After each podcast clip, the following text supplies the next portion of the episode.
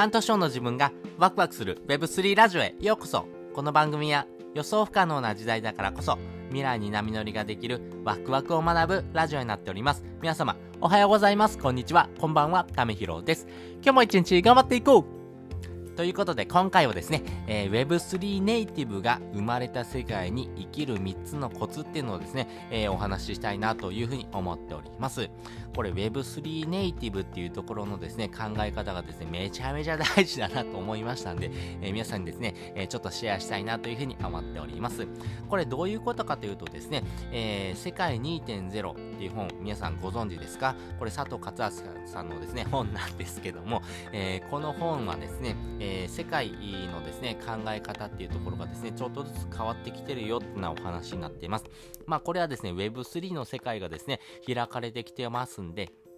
この Web3 の世界ががですね、えー、生まれた当時存在しているようなですね人もですねどんどんどんどん生まれてくることによって考え方とかですね、えー、価値観っていうのがですねガラリと変わってくるよっていうようなお話になっています。まあ、例えばですね、えー、皆さんがですね生まれたタイミングで、え iPhone とかですね、えその携帯電話っていうものからですね、えこの考え方がですねちょっと変わってきてるのかなと思うんですけどもあの今までの時代ですね、え電話っていうものがですね皆さんの世界の中中でどういう風な立ち位置になってきたかっていうところがですね、大きく変わってるなというふうに思います。やっぱりですね、iPhone とかがですね、世の中に出てきてるからこそですね、えー、市場のですね、考え方とかですね、えー、その価値っていうところがですね、ガラリと変わってきてます。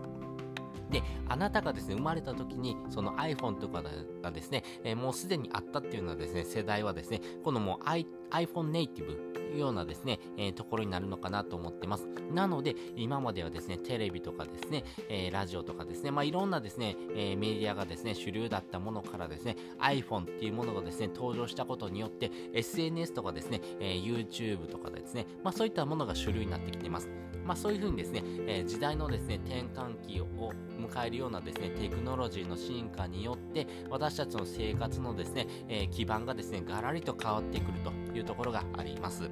まあ、その中でですね、この Web3 ネイティブっていうところがですね、えー、多分これから生まれてくると思います。生まれた時にこの Web3 の世界があるようなですね、えー、生活がですね、え、これから、え生活の一部になってくるというところもですね、もう確実に起こってくるなというふうに思ってますんで、この生活の一部になった時にですね、どういうふうなですね、行動をしていったらいいのかっていうところ、そしてこのコツって何なのっていうところをですね、えー、今回はですね、3つのコツについてですね、お話ししていこうかなというふうに思っています。先にですね、この3つのコツについてお話ししておきます。1つ目、執着を手放す。2つ目、一緒に学ぶ。そして3つ目、無料でできることをサボらないということです。それぞれ解説をしていきます。神々ですね。えー、すいません。えー、このですね、まず1つ目、えー、執着を手放すなんですけれども、世界2.0、こちらですね、え佐藤勝明さんの本からですね、一部を引用するんですけれども、これめちゃめちゃですね、目から鱗だったなーってことなんですね。これ何かというとですね、バズワードに対する人の反応って大体3つに分かれますっていうふうに言われています。一つはですね、否定派。二つはですね、えー、チャレンジ精神派。そして三つ目。それはですね、一部否定派っていうのはですね、3つに分かれるよっていうふうに言われています。えー、このですね、反応をですね、えー、ちょっと引用しながらお話ししていきます。まず一つ目、否定派なんですけども、こちらはですね、シニア層に多いんですね。こんなチャラチャラとした世界はですね、もうけしからん、インターネット上でですね、もう一つの世界が生まれる、その世界にですね、人間が生活するっていうことがですね、もう馬鹿げてるよっていうふうにですね、思ってるっていう否定派ですね。これがですね、あの、過去の常識がですね、染みついた人ですね、えー、全く新しいですね、パラダイムシフトがですね、起こってもですね、対応ができないような人になってます。2つ目ですね、チャレンジ精神派ですね。これ若者に多いっていうふうに言われてます。自分にとってプラスになるならですね、新しい流れに乗ってですね、えー、それを活かしてみようっていうのはですね、えー、生き方ですね。この新しい流れに乗ってですね、えー、やってみることによって痛い思いをですね、することもあるんですね。大損することもあるんですけども、でもですね、自らのですね、リスクを取ってですね、挑戦すれば、新しい世界が開ける可能性があるなっていうふうにですね、思ってですね、え結果的にはですね、すべて原因があります。全ての行動には原因があります。やっぱり行動したからこそですね、えその原因っていうのが生まれてきます。えそれがですね、え行動することによって花が開くっていうこともですね、えあなたが行動したからこそですね、その結果になったというふうに言いますね。えこれはもう禅の世界でもそうですよね。まあね、えー、自分がですね、行動したこと、そしてですね、えー、そのですね、行動によってですね、得られた結果っていうところはですね、す、え、べ、てに対してですね、原因がありますんで、まあ、それによってですね、新しいですね、えー、チャンスあ、例えばですね、え Web3 のですね、え内容でですね、自分がですね、成功したらですね、この Web3 のですね、え世界の内容を使ってですね、え新しい会社を作るんだとかですね、まあそういったですね、いろんなチャンスをですね、手に入れる可能性があるよっていうところですね。なので、え新しいですですね、えことにですね、果敢に挑戦してですね、新しいチャレンジをすることによって、え自分がですね、新たなチャンスをですね、つかめるような世代というところになってきます。そして3つ目、一部否定派なんですけども、これミドル層に多いというふうに言われています。メタバースとかですね、NFT ってですね、聞いたことあるけども、知ってるけども、それってくだらないものでしょっていうんですね、車に構えた態度のことですね。シニア層ほどですね、指定はしてないんです。否定はしてないんですけども、若者ほどですね、前のめりではない。その割にですね、チャンスだと思ったらですね、掴みに行くんですね。まあね、えー、その、えー、冷めた目でですね、遠くから様子を眺めてるんですけども、あれこれやばいやばい、これ波が来てるぞと思ってですね、えー、ガラリとですね、態度180度変えてですね、その波に乗ろうと思うんですね。飲もうと思うんですが、それがですね、もうすでにレッドオーシャンなんです。っていうのもですね、このチャレンジ精神派の人がですね、えー、新しいですね、世界に対してですね、えー、どんどんどんですね、チャレンジをしておりますんで、まあその人たちがですね、えー、もうすでにですね、新たなチャンスをですね、掴みきってますんで、えー、後からですね、参入すればするほどですね、結構結果を出すのって難しくなってくるというところですね。えー、私もですね、いろんな本を読んでですね、えー、学んだことがあるんですけれども、でもですね、確かにこういう風な態度をとってるっていうところもあります。多分私だったらですね、一部否定派っていうのはですね、態度をとってたっていうところもあります。でもですね、やっぱりこの本を読んでですね、やっぱりこの自分がですね、えー、持ってる感覚とかですね、この自分のですね、えー、価値観っていうところをですね、手放すことがですね、めちゃめちゃ大事だろうなというふうに思いましたし、やっぱり時代のですね、えー、波に乗るためにはですね、え自分の考えではなくてですね、え世界の流れっていうところもですね、見ていくためにはですね、え自分がですね、何かをですね、えもう守ろうと思ってですね、その何かをですね、執着するっていうところからですね、それをですね、手放す。まあ、両手に荷物が持ってるとですね、走れないので、まずは荷物を置いて走る準備をするっていうような感覚かなというふうに思っています。まあ、そういったですね、執着を手放すっていうところからですね、スタートしていくのがいいかなというふうに思っています。そして2つ目ですね、一緒に学ぶということなんですけども、知らないことを学ぶとですね、えー、未知の気づきがですね、得られるというふうに言われています。この Web3 の世界はですね、全く新しい概念とかですね、知らないことばかりです。私もですね、全く分かってないこともですね、たくさんあります。なので、いずれですね、あなたの生活の一部になるというところがですね、もう確実に来る未来っていうのはですね、分かってます。なので、早めに始めておいた方がですね、損はないのかなというふうに思っています。まあ、これがですね、一部否定派の人をですね、えー、からですね、えー、もうチャレンジ精神派の方がですね、えー、このこの世界をですね、生きやすくなってくるよっていうことをですね、お話ししたいなというふうに思っています。なぜならですね、アメリカではですね、この Web3 関連のお仕事っていうのがもう始まってます。この働き方っていうところはですね、大きくですね、変わっています。なぜならこの新しいテクノロジーが生まれてですね、どんどんどんどんですね、えー、生活のですね、スタイルっていうのが変わってくるからです。例えばですね、あなたはですね、本をですね、買うときってどうやって買ってますか？今まではですね、本屋さんに行ってですね、本を買うというふうなですね、体験をしてました。それがですね、テクノロジーの進化によって、Amazon とかですね、楽天とかっていうところでですね、えー、ポチッとですね、えー、頼めばですね、家にいながらですね、えー、その本がですね、家に届くという風なですね、システムをですね、使うこともありますし、それ以上にですね、すぐ読みたいなと思ったらですね、電子書籍というところで、あなたがですね、え、電子書籍をですね、えー、購入してですね、読むこともできますよね。しかもですね、この電子書籍であればですね、例えばあなたがですね、Kindle をチャレンジしてですね、えー、Kindle Unlimited とかにですね、あなたの作品が並ぶというようなですね、チャンスなんかもあります。これ結構ですね、簡単にできるというところもですね、分かってます。私もですね、えー、過去チャレンジしたことがありますんで、結構ですね、簡単に自分の本を作るっていうこともできます。まあ、つまりですね、誰でもですね、えー、まあ、作家になれるような時代というところもですね、えー、起こってくるというところもあります。これがですね、テクノロジーの進化がですね、発展しているからこそですね、えー、できる部分かなというふうに思っています。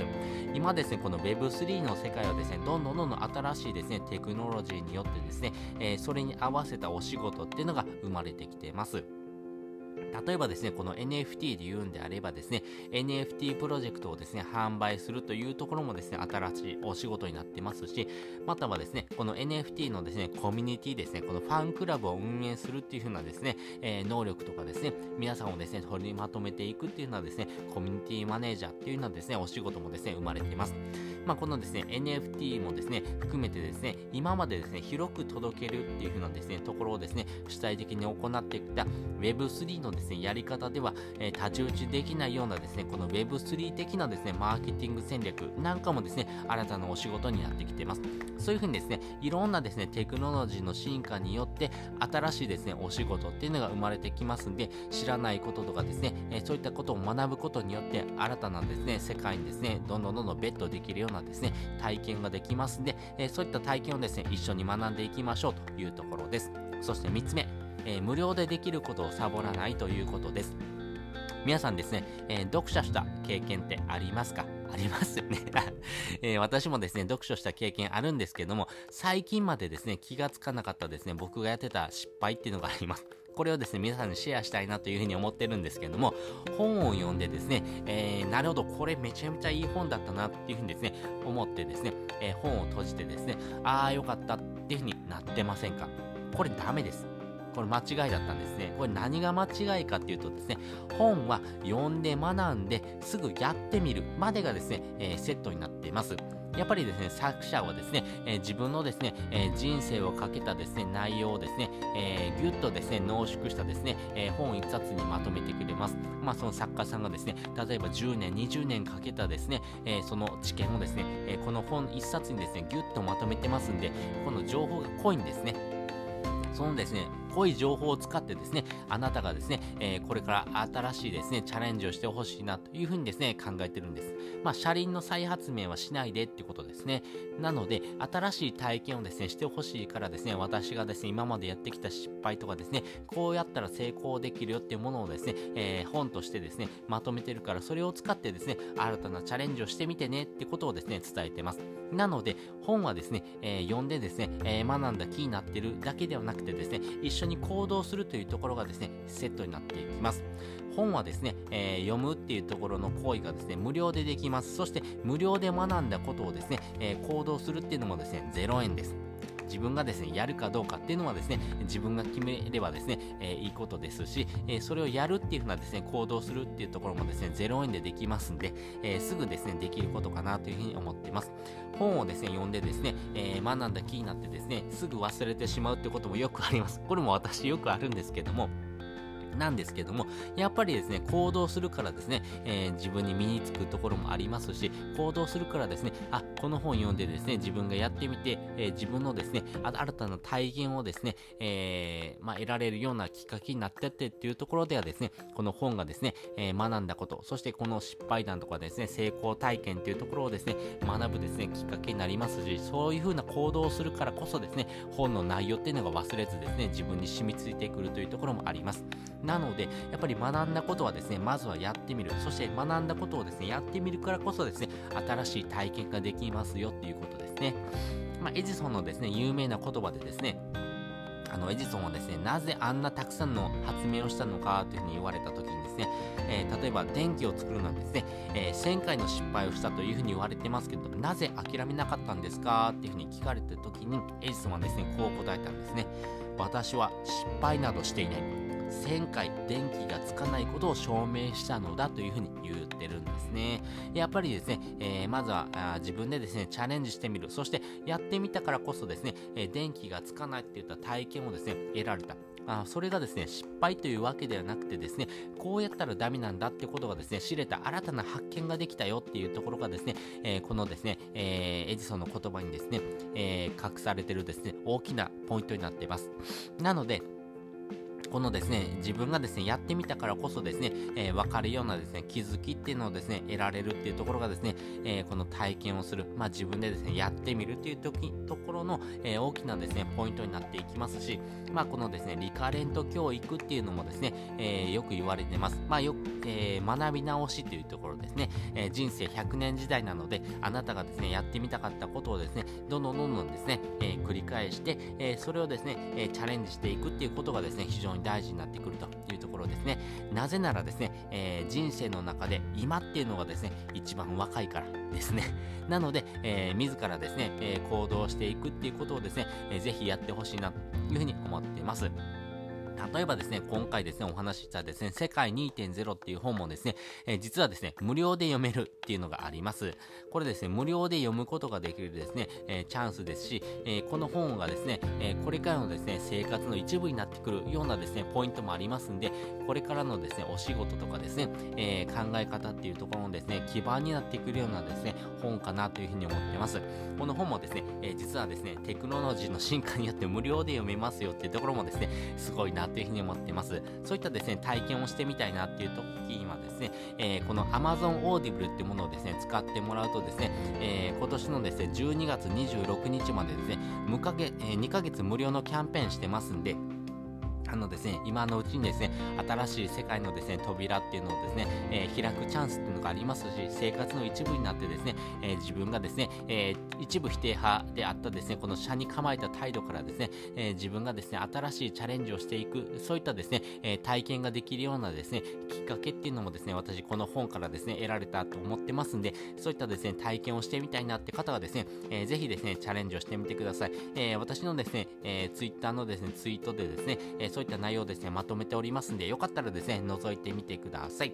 そして本日の合わせて聞きたいです。本日の合わせて聞きたいは、なぜ Web3 ではお金という信用に意味がなくなってくるのかっていうのをですね、概要欄にリンク載せております。この Web3 の世界をですね、お金というものにですね、えー、信用がですね、結構薄くなってきてるなというふうに感じています。それはなぜなのか、そしてですね、えー、時代の変化はですね、このテクノロジーの進化によってですね、大きくですね、変わろうとしてます。どういうふうに変わろうとしているのか、そこをですね、知りたいなという方はですね、こちらの放送を聞いてもらうとですね、より深く理解ができるのかなというふうに思っております。よかったらですね、覗いてみてください。ということで、本日もですね、